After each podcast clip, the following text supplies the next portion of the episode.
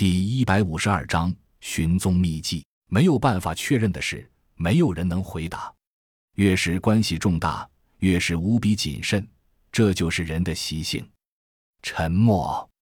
屋子里很有一阵子没人回话。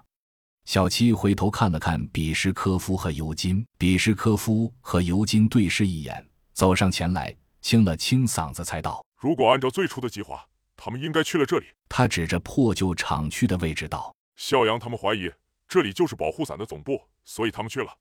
他们是有着伟大情操的人，明知道很危险，他们还是去了。我很感动。”我洛奇摆了摆手，没有听他长篇大论的意思，接着追问道。他们交代了别的什么没有？小七答道：“有的，他们说如果三天联系不上他们，就发轰炸信号。今天是第四天，所以我们按了。”洛奇自然知道这个约定，但他绝不会这样简单放弃。他坚信甄孝阳他们一定是被什么事牵绊住了。他坚信，所以他用右拳使劲砸在地图上，吓了周围的人一跳。他几乎是咬着牙说：“不，先不要着急，他们一定没事。”我必须去找他们。就在这时，屋门被推开了，进来的是欧阳和安德里亚。欧阳看见洛奇，愣了一下，随即冲上前来，叫道：“哥哥，快去救小杨哥他们！”洛奇一把扶住他，追问道：“快说说，怎么回事？”欧阳稳定了一下情绪，指着安德里亚道：“这是帝国派来配合我们的安德里亚。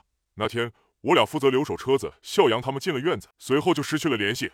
我们进去找。”结果被丧尸群围攻，只能先撤退。然后我们两次去接应，都联系不上笑阳。众人不知道说什么。小七却道：“如果去找笑阳他们的话，我也去。战友们都在前方冲杀，让我留在后方，我我做不到。”洛奇抬起头望着他，笑道：“小杨让你留下，肯定是充分的信任你。包括欧阳，人多不解决问题。你们一定要守好我们的退路，绝对不能有失，可以吗？”小七张口欲言。呐呐了几句，却说不出来，只得叹口气，低下了头。洛奇笑了笑，递给他一个最新的联络器，接着道：“这个可以穿越所有的屏蔽设施，等我们消息。”OK。小七结果点了点头，把联络器插在胸前的挂带上。见事已说清，洛奇顾不得看他们的研究成果，起身就要告辞。比什科夫喊住了他。递给他一个试管，郑重道：“这是我们最新的研究成果，嗯，不太稳定，不过对付大家伙有用。”洛奇接过试管，不大，装着大半青灰色的液体，点头示意收到。道谢后，与七号一起带着奥丁出了门。小七要送他们，洛奇拒绝了找到地图上的点，毫无难度。一个半小时后，两人一猫已经出现在地图相应位置上。二人趴在楼顶边沿，甚至找到了一个弹壳，这是之前二姐和莫卓潜伏的位置。